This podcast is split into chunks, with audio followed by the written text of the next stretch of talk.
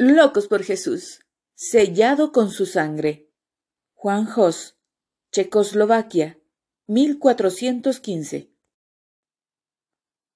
Juan Jos. El prisionero se puso de pie cuando el guardia lo llamó por su nombre. Juan parpadeó al salir de la oscuridad de la prisión a la luz del día. Tan pronto como vio a los cuatro obispos, supo lo que estaba sucediendo. Habían venido para indagar si mantendría su posición o si se retractaría. Con los obispos estaba su amigo Lord John Clum, quien al verlo corrió hacia él. Maestro Juan Jos, te insto, si sabes que eres culpable de cualquiera de estos cargos presentados en tu contra, no tengas vergüenza de admitir que estabas equivocado y cambiar de parecer. Juan de Clom hizo una pausa buscando palabras que sirvieran para fortalecer a su amigo. Por otro lado, no traiciones tu propia conciencia, por favor. Es mejor sufrir cualquier castigo que negar la verdad de lo que has conocido. Con lágrimas en los ojos, Juan Jos miró a su amigo. Con el Dios Altísimo como testigo, estoy preparado de mente y corazón a cambiar la posición que sostengo. Si el concilio puede enseñarme por medio de la Santa Escritura y convencerme de mi error. Los obispos murmuraron entre sí. ¿Ven lo testarudo que es? dijo uno. Está tan lleno de orgullo que prefiere su manera de pensar individual a las opiniones de todo el concilio, añadió otro. Él no cambiará si no continuará aferrado a sus errores. Al ver que ni las amenazas de muerte eran suficientes para cambiarle de forma de pensar, ordenaron a los guardias que lo devolvieran a la celda. Al día siguiente sería sentenciado a muerte.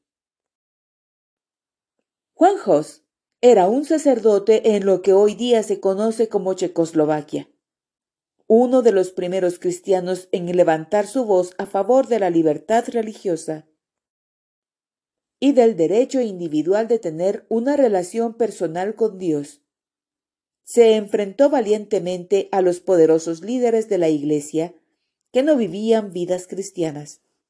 También se opuso a la pena de muerte para aquellos que no estaban de acuerdo con las enseñanzas de la Iglesia. Jos había sido expulsado de la Iglesia por sus creencias. No obstante, continuó predicando audazmente y ganándose el favor y la admiración de la gente común y de los nobles. En el año 1413 le ordenaron presentarse ante el concilio de la iglesia de Constancia. Se presentó de mala gana, aceptando la oportunidad de explicar sus creencias y las verdades que había descubierto ante los líderes de la fe pero todo fue una trampa. A Jos nunca le permitieron hacer una presentación de sus creencias.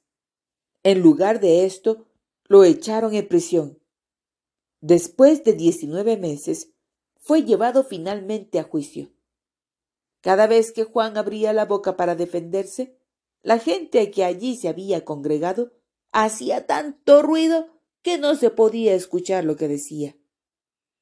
Por último, leyeron los cargos que había en su contra y leyeron porciones de sus libros y sus respuestas.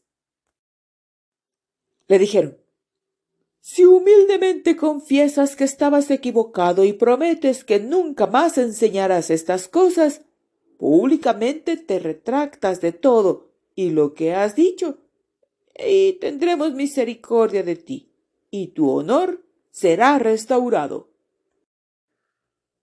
Estoy ante los ojos del Señor mi Dios, respondió Juan mientras lloraba.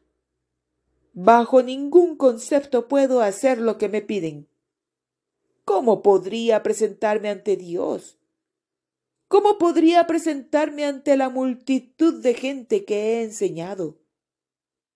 Ahora ellos poseen el más firme y seguro conocimiento de las escrituras y están debidamente armados para enfrentar los ataques de Satanás.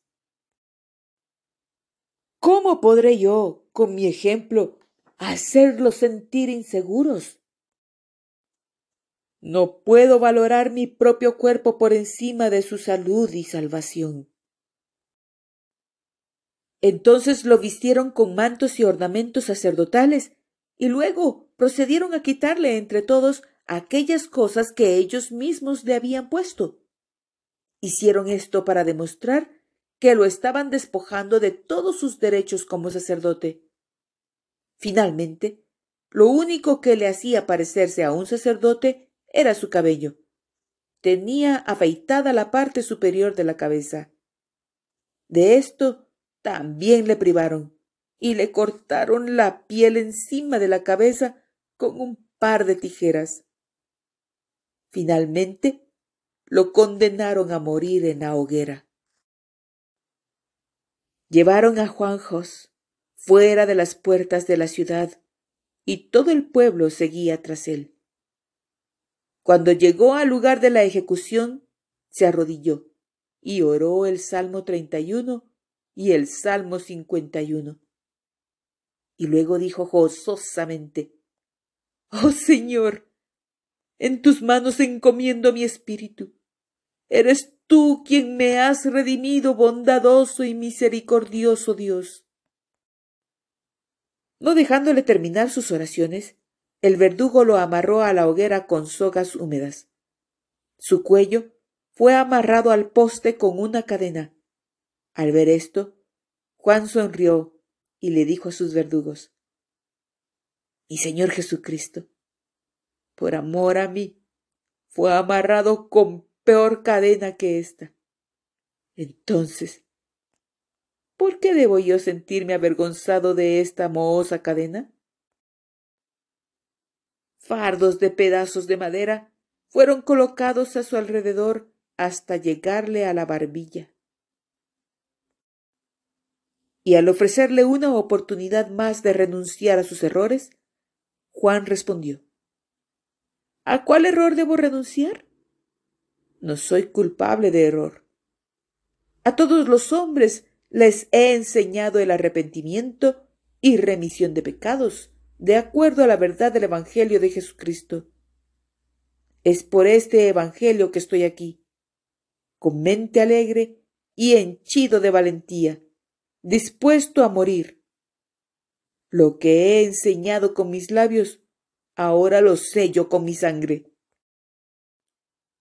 Al ser encendido el fuego, Juan Jos comenzó a entonar un himno en voz alta, y con tal alegría que fue escuchado por encima del crujir del fuego y el abucheo de la gente. Su cántico. Jesucristo, Hijo del Dios viviente, ten misericordia de mí. Juan Jos escogió morir antes que negar las verdades que había aprendido en las Escrituras. Confió en que el Señor lo consolaría y lo fortalecería. Y el Señor así lo hizo. La historia narra que durante el juicio su amigo John de Clum lo consoló grandemente. Ninguna lengua puede expresar el ánimo que recibió de las pequeñas pláticas que tuvo con él.